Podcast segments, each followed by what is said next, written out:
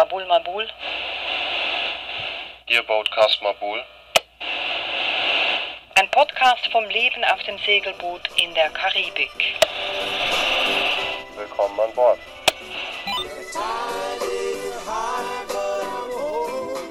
Marina Porto Bahia, Marina Porto Bahia, this is sailing vessel Mabul.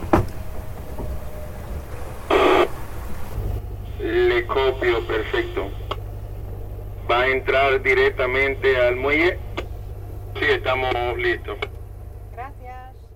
Ja, hallo zusammen, das war der Erstkontakt in der Dominikanischen Republik, der Hafenmeister von der Marina Puerto Bahia, die wir nach drei Tagen und zwei Nächten erreicht hatten, nach der Überfahrt von den britischen Jungferninseln in die Dominikanische Republik. Dazwischen wäre noch Puerto Rico gewesen, aber das mussten wir auslassen, weil es amerikanisches Staatsgebiet ist und wir da nicht hin dürfen, weil wir kein Visa fürs Boot haben. Angekommen dann in der Dominikanischen Republik haben wir als erstes die große Felsen gesehen bei der Buchteinfahrt, die Bucht von Samana. Es ist eine bisschen andere Bucht als die bisherigen, die wir kannten. Die ist nämlich riesengroß. Ja, und felsig, zerklüftet. Also es war ein, eigentlich ein ziemlich spektakulärer Anblick. Und dann sahen wir dann endlich die Marina. Wir waren müde von der langen Überfahrt, freuten uns zu entspannen, wollten in die Marina einfahren. um Urlaub zu machen. Karin, ich mach das nicht. Nee, mach ich nicht. Mach ich nicht. Schau dir das an. Ich habe das Boot nicht unter Kontrolle. Wir fahren rüber zu dem Ankerplatz. Der Wind kommt von der Seite, es bläst mich überall hin. Ich habe keinen Bock, wegen einem, wegen einem Marina-Slip das Boot zu fahren. Es war Alex hinter dem Steuer. Ja, wir hatten einfach 20 Knoten auf die Seite in der Marina und das, der Kanal war eng und ich bin schon praktisch auf der windzugewandten Seite, also so weit wie möglich drüben reingefahren. Aber selbst auf diesen fünf Metern hat es uns dann eigentlich fast schon auf die komplett andere Seite rübergedrückt gehabt. Also da war nicht an Andocken zu denken, zumindest nicht an dem einen Slip, den sie uns zugewiesen haben. Zusätzlich ging der Bowthruster nicht, also das Bugstrahlruder. Das war aber eher ein Bedienfehler von mir, den hatten wir noch nie benutzt. Den habe ich nur nicht richtig einschalten können, hat sich dann zum Glück später herausgestellt. Ja, also haben wir dann das, das Docken abgebrochen und sind wieder aus der Marina rausgefahren und haben die erste Nacht dann vor Anker vor der Marina verbracht. Aber es war unglaublich schön, oder? Wir lagen da vor einem ganz kleinen Sandstrand. Es hatte pinke Flamingos, äh, ein, ein Dschungel. Also wir, wir waren ziemlich geflasht, oder? Nach diesem Sandhaufen der britischen Jungferninseln. Ja, es war halt wirklich wieder grün mit Palmen und Bäumen und Büschen und hatte mich so ein bisschen an Dominika erinnert. Später stellte sich dann heraus, dass die Flamingos nicht wirklich wild waren und der Strand auch nicht, sondern irgendwie dem größten Rummagnaten von der Dominikanischen Republik gehören und die Flamingos nicht fliegen können. Aber das ist eine andere Geschichte. Denn am nächsten Tag, am nächsten Morgen war dann windstill und wir konnten in die Marina einfahren. Zuerst mussten wir dann ja zur Armada, das ist ja die Kriegsmarine, das ist ein bisschen eine Eigenheit hier in der Dominikanischen Republik. Hatten wir noch nie. Ja, es läuft hier so, immer wenn man, also wenn man das erste Mal kommt, muss man sich eben melden, einklarieren. Das ist erstmal eigentlich normal. Aber dann, wenn man weiterzieht, kann man nicht einfach sagen, so, heute gehe ich in die nächste Bucht, sondern man muss zur Armada gehen und einen sogenannten Dispatcho holen. Und da muss man drin vermerken, wann man geht, wann man ankommt, wohin man geht und muss dann auch an dem neuen Ankerplatz wieder sofort als erstes zur Armada gehen, um dann das Dispatcho vorzuzeigen. Das bedeutet also, alles was dazwischen ist, darf man eigentlich nicht anhalten. Aber der Marineoffizier, der kam dann an Bord, wollte dann auch das Boot inspizieren, aber die Inspektion, die war ja ziemlich lustig. Und er hat einmal reingeschaut, gesagt, okay, drei Kabinen, eine Küche, ein Wohnraum, okay, das ist ein Boot, tschüss. Und das war's dann. Ja, und die Marina, die brachte uns ja eine ganz neue Erfahrung und etwas Luxus. Unsere Überlegung war, wir hatten jetzt so viel Stress mit allen möglichen Dingen auf diesem Boot, wir wollten uns einfach mal ein bisschen erholen. Und da wir auf dem Boot bleiben wollten, war die Marina so eine Zwischenlösung, um so ein bisschen Luxus zu haben. So Hotel Light. Also eigentlich Hotel, aber man schläft auf dem Boot. Eine erste Luxuserfahrung war dann er hier. Yo le quería hablar de toda esta limpieza, de todos estos tubos, Pues de la sí. madera, de si quieren darle cera al barco. Yo tengo todo mi equipo para eso, para... Das ist Esquiel, der arbeitet in der Marina und er kam dann mehrfach vorbei, weil er alle möglichen Dienste anbot. Also zum Beispiel wollte er das Boot putzen, auch das Unterwasserschiff, die Rostflecken wegmachen und wir haben dann zwei, drei Tage verhandelt, haben uns dann auf 250 Dollar geeinigt und er hat dann aber wirklich drei Tage lang an unserem Boot herumgeschrubbt. Also ich glaube, es war noch nie so sauber und so rostbefreit wie nach diesen drei Tagen. Und dann gab es dann noch einen anderen Luxus, den wir beide ausgiebig genossen haben.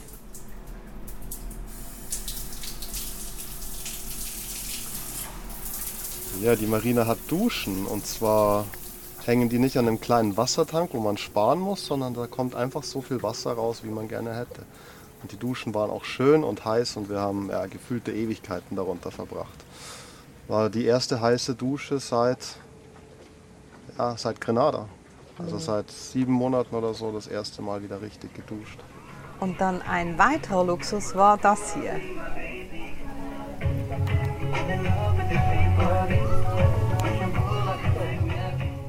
Wir sprechen nicht von der Musik, sondern von dem Pool, an dem die Musik liegt. Ja, wir schwammen ausgiebig, nahmen den einen oder anderen Drink am Pool, aßen fast jeden zweiten Tag, glaube ich, eine Pizza in der Pizzeria. Anfangs jeden Tag.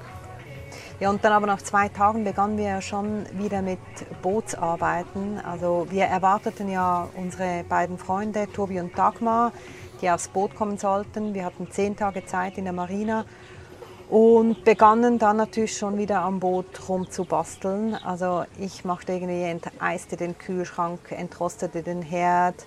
Einmal zog ich sich den Mast hoch und da entdeckten wir natürlich auch schon wieder ein neues Problem. Die Befestigungsstellen, an dem das Großsegel am Mast hängt, die sind ein paar davon aus dem Track rausgerissen worden und dann habe ich den eben inspiziert und dann hat sich festgestellt, okay, die, die Schiene ist eigentlich hinüber, zumindest wenn man das groß als Vollzeug hisst. In den Refs ging es noch, aber ja, das Also die Schiene, in denen man die Schlitten hochzieht, an denen das Großsegel hängt, oder? Genau. Ja, Ja. und das ist natürlich auch ein sperriges Teil und ein teures Teil und ein wahrscheinlich nicht ein zu vereinfacht zu beschaffendes Teil, dachten wir. Aber es war dann alles einfacher als gedacht. Also ich war dann wieder mal mit Logistik beschäftigt, mit Tides Marine in den USA und wir bestellten diese neue Schiene in eine Marina im Süden der Dominikanischen Republik. Und du hattest ja noch weitere Bootsjobs, also du warst ja auch wieder ständig irgendwie etwas am Flicken. Ja, es waren im Prinzip viele Kleinigkeiten. Der Transportschaden von unserem Wärmetauscher musste noch repariert werden, da war ja diese Delle drin. Dann habe ich geschaut, ob unsere Wasserpumpe vom Generator noch zu retten ist, weil die war ja komplett korrodiert. Da war ich leider nicht erfolgreich, weil die Lagerschalen einfach komplett fest korrodiert waren und ich sie nicht abbekommen habe. Und dann hatten wir noch äh, das Problem mit dem Stromanschluss. Wir waren ja noch nie in der Marina und mussten und wollten unser Boot noch nie an, an Land Stromanschluss anstecken. Und da gibt es natürlich eine Million verschiedene Steckverbinder und äh, nachdem das natürlich auch wieder alles bootspezifisch ist, kostet dann ein so ein Stecker 200 US-Dollar. Ja, das hat mich ungefähr einen Tag gekostet und am Ende hatten wir keinen Strom auf Mabul, also zumindest nicht von Land. Wir haben einfach mit unserer PV-Anlage und Windgenerator durchgehalten. Und dann nach zehn Tagen kommen dann unsere Freunde Tobi und Dagmar an Bord. Also Tobi kenne ich schon seit, wir sind schon seit 20 Jahren befreundet. Dagi kenne ich seit sie verheiratet sind, äh, über zehn Jahre. Und die beiden hatten ein bisschen Bedenken, weil es Dagmar relativ schnell schlecht wird auf dem Boot. Deshalb hatten wir auch die Samana-Bucht ausgesucht, um sie abzuholen, damit sie sich eben so langsam an das Boot und an Segeln gewöhnen können. Aber wir waren eigentlich überzeugt, dass das alles kein Problem werden würde. Also die beiden waren ja über ein Jahr mit ihrem Landcruiser Fidel unterwegs. Sie sind von Bern nach Vladivostok gefahren, haben dort den Landcruiser verschifft nach Südamerika, sind dann durch Argentinien gefahren und dann kam die Pandemie und sie mussten nach Hause. Also Leben auf kleinem Raum, wenig Luxus, das konnten sie bestimmt. Und dann ging es dann los nach zehn Tagen. Wir fuhren aus der Marina, hissten die Segel, alles war noch sehr gemütlich.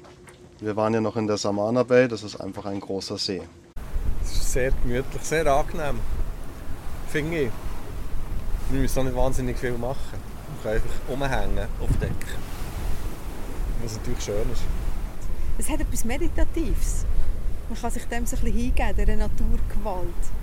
Ja, damals ahnte noch niemand, dass sich das allgemeine Wohlbefinden in wenigen Tagen radikal verändern würde, aber dazu dann später. Ja, wir gingen dann von der Portum Bahia Marina rüber, ungefähr 10 Seemeilen weit, in den Los Haites Nationalpark. Wir waren das einzige Segelschiff. Es gab noch eine Superjacht, aber die haben sich auch am nächsten Tag verzogen und wir haben dann tatsächlich drei, vier Tage lang waren wir die einzigen vor Anker in diesem unglaublichen Nationalpark. Also es fühlte sich ja wirklich so an, als würde man so in eine alte, uralte Zeit eintauchen. Oder? Also der, diese Hügellandschaft, die vor, glaube ich, 50 Millionen Jahren entstanden ist, die, die zieht sich sowieso Kamelbuckel, grün bewaldet, dem Ufer entlang. Und alles Mangroven, also das Wasser ist auch grün und trüb, also Baden war da nicht wirklich angesagt. Es gab auch kaum Sandstrände, es war wirklich ja, Dschungel und Mangroven. Und ich glaube, es ist der größte Mangrovenwald in der ganzen Karibik. Und auch Vögel, oder? Die, die Tiere waren ja unglaublich überall das Vögel, Pelikane und Raubvögel und andere Viecher. Eigentlich, Reiher jeglicher Art. eigentlich warteten wir nur darauf, dass jetzt ein, ein Dinosaurier irgendwo so den Kopf hervorstreckt, oder? Ja, zu dem Kommentar sollte man vielleicht sagen, Jurassic Park wurde dort teilweise gedreht. Genau, genau. Aber man versteht auch wieso, oder wenn man sich dort befindet. Und wir zwei, wir fuhren ja dann mit dem Ding in die Leinhöhle. Eine Höhle mit alten Zeichnungen. Ja, da ist noch was. Meinst du, das ist eine Krabbe? Da unten hat es noch so ein Dreieck. Mhm. Aber das könnte wirklich auch irgendein Kind gemacht haben jetzt. Mhm. Ah, und schau hier so wilde Männchen. Schau mal hier. Hier hat es ganz viele. Aber die sehen irgendwie aus wie Südamerika, Mexiko. Das erinnert mich mega an Mexiko, das hier. Also die Zeichnungen waren jetzt nicht sonderlich atemberaubend. Angeblich sind sie 500 bis 1000 Jahre alt. Aber eigentlich hätten sie auch gestern von zwei Kindern gemalt werden können. Um etwas mehr über den Nationalpark zu erfahren, engagierten wir dann für einen Tag einen Tourguide. Permítame presentarme, soy su, su guía evangelista y hoy vamos a conocer lo que es el Sendero de Boca Húmedo. Son, vamos a caminar como unos cuatro y pico kilómetros. Also er hieß Evangelista, er war so um die 40 Jahre alt, holte uns dann mit seinem Boot von unserem Boot ab und dann ging es ja zuerst mal zwischen diesen Kegeln. Ja, erstmal hat er noch seine grüne Bootsfarbe an dem schönen Mabulblau verteilt. Naja, wir konnten das wieder retten nachher. Auf jeden Fall fuhren wir dann auf seinem Boot zwischen diesen Kegeln hindurch, die sich da aus dem Wasser erhoben und dann in einen Mangrovenwald hinein wo er überall wieder auf irgendwelche Vögel zeigte. Die einen, die waren, glaube ich, jung weiß und dann alt schwarz, oder? Die haben sich irgendwie so. Das waren so Reiher, alle mit Reiher, langen Hals Viecher. und langen Füßen. Und dann ging es dann zu Fuß weiter, etwa vier, fünf Kilometer durch den Dschungel. Und Evangelista erklärt uns so dies und das. Ese árbol es muy bueno para medicina. ¿Para qué? Esto sirve para el colesterol alto. Ja, da pflückte er eben eine Pflanze, die anscheinend gut sei, um den Cholesterolspiegel zu senken mit einer Mischung mit Zimt, ähm, wenn man die aufbereitet. Eine andere Pflanze, die können man sich einfach bei Kopfschmerzen auf den Kopf legen. Und er sagte auch, also seine Familie, die ginge oft immer noch eben in den Wald, um diese Heilpflanzen zu sammeln, weil einfach das Gesundheitssystem auch so absolut miserabel sei, weil es teuer sei, weil die Medikamente teuer seien. Ja, Im Dschungel gab es auch relativ viele Kakaopflanzen und die Früchte waren teilweise auch reif und er hat sie für uns aufgebrochen und dann kann man praktisch die, ja was sind das, Samen, so bisschen so wie Litschi-Konsistenz kann man so lutschen, schmeckt süß, wirklich gut. Süß, sauer, weiß, glitschig. So. Genau. Und dann hat der Evangelista noch ein ganz anderes Talent.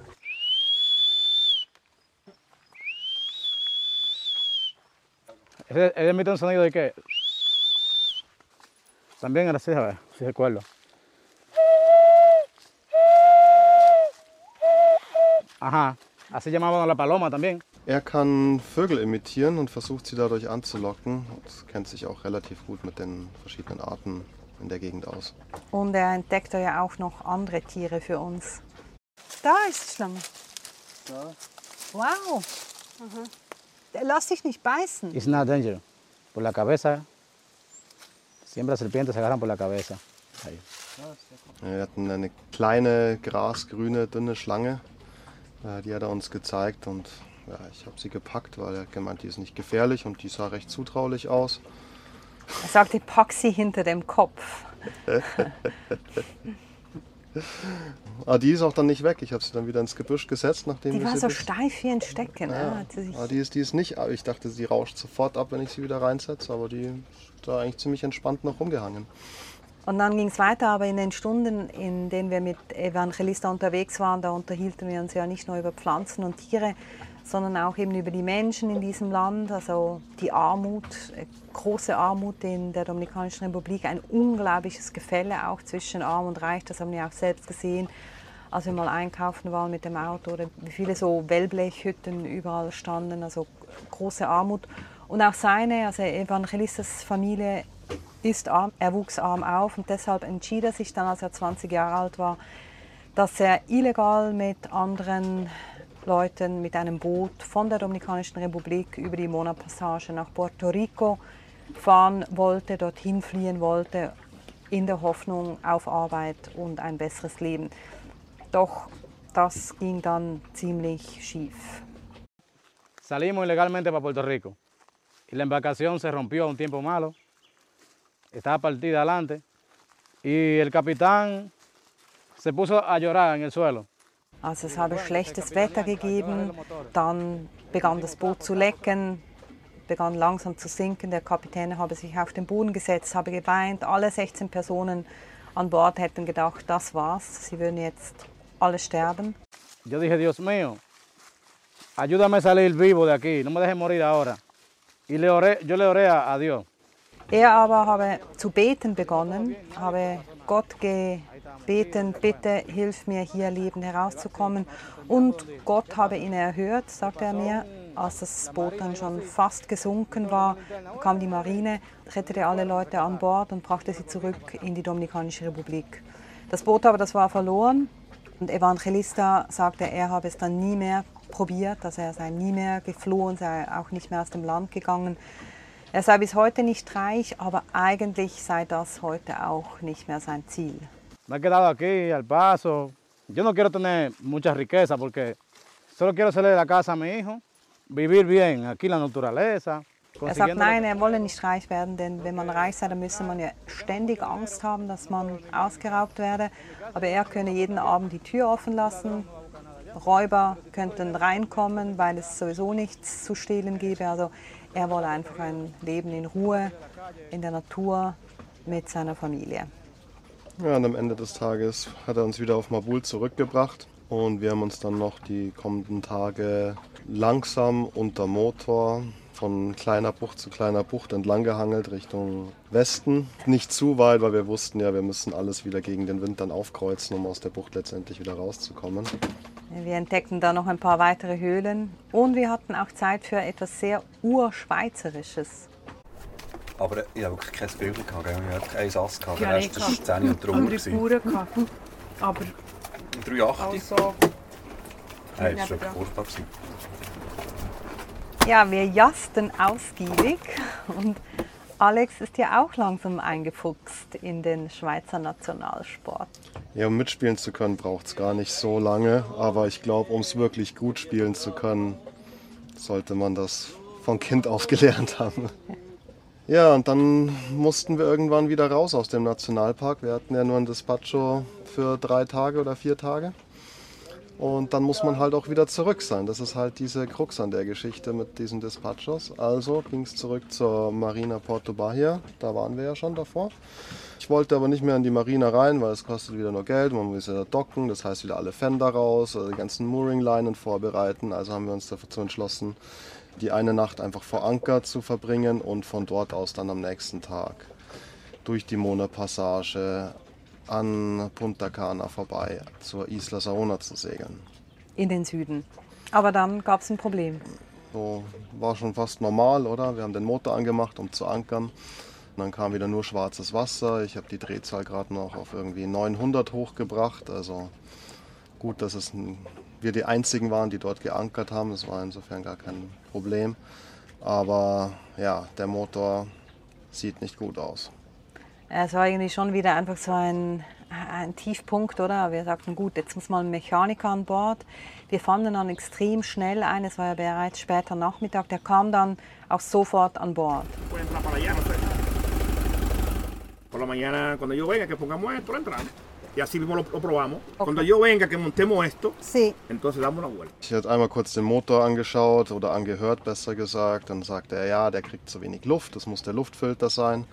Auf die Idee bin ich davor auch schon gekommen, habe mir deswegen auch den Luftfilter angeschaut und wenn man ihn praktisch an den Mund hält und durchatmet, dann gibt es eigentlich keinerlei Widerstand.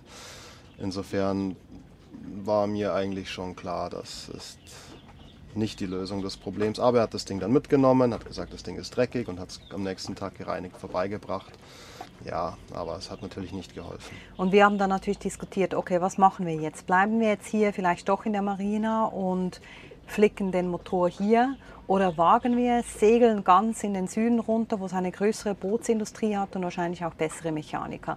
Und wir entschieden uns dann zum Zweiten, wir hatten ja auch Tobi und Dagmar an Bord, wollten denen auch was zeigen. Also wir entschieden uns, wir segeln in den Süden, fahren dann später dort in, nach Boca Chica in die Marina Sarpar, wo wir einen Mechaniker haben werden. Also ich war bereits mit dem Hafenmeister in Kontakt. Und so ging es dann los. Wir segelten am Nachmittag los. Geplant waren 120 Seemeilen ungefähr. Wir rechneten mit ungefähr 24 Stunden. Äh, viel gegen den Wind aufkreuzen. Eben zuerst ging es mal aus der Saona-Bucht heraus, mehrere Stunden gegen den Wind, aber es war eben immer noch diese große Bucht. Es war mehr oder weniger flaches Wasser. Ich hänge ein bisschen in den Seilen, aber es ist noch so entspannt. Nein, ich gehe jetzt besser als erwartet, definitiv. Und jetzt, das ist jetzt der erste richtige Segeltag und jetzt kommt die erste Nachtfahrt. Wie geht es euch dabei? Oh, ein bisschen mulmig. Schon ziemlich mulmig. Also so unter Deck gehen ist jetzt nicht der favorite place. Äh, wenn es so ist wie jetzt, ist es cool. Aber dort, wo wir vorher waren, und äh, in die andere Richtung gefahren sind, dort habe ich gedacht, hm, das wird ein bisschen unangenehm, wenn man dann aufeinander oben liegt, weil man einfach irgendwie 40 Grad Schräglage hat. ist, ist mir ein bisschen, lieber ein aufeinander oben. Aber ja, ich bin jetzt mal gespannt. Dann kommt es immer davon, kommen wir von der Seite oder kommen sie von hinten oder von vorne. Ja, mal schauen. Ich bin gespannt. Ich habe das Gefühl, ich werde wenig unter Deck sein. Ich werde recht viel hier in die Sterne schauen und ein bisschen hoffen, dass es gut kommt. Aber es kommt schon gut. Ich habe fast ein bisschen im Liegestuhl. Also von dort her die Beinstrecke. Vielleicht dann noch das Flugküsse mit aufnehmen, das Decken gestützt ist. Dann kann man liegen da oben. Ja, es kam dann alles ganz, ganz anders, muss man sagen. ne? Also Der Wind drehte auf Südost, das heißt, wir konnten nicht einfach auf halbem Windkurs durch die Mona-Passage entspannt gleiten, sondern wir mussten die ganze Nacht aufkreuzen. wie ruppig es wurde und welche Pannen wir auf der Überfahrt hatten und natürlich auch, wie es unseren Freunden dabei erging, all das dann im nächsten Boatcast. Dann noch was in eigener Sache. Also wir wollen ja bis Mitte Juli in Guatemala sein, um dort dann das Boot auf den Pazifik vorzubereiten.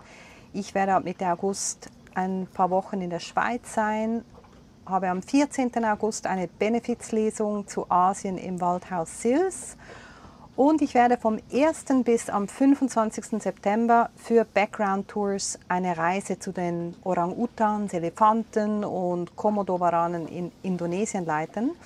Auch ein kleiner Segeltörn von Flores nach Bali ist dabei.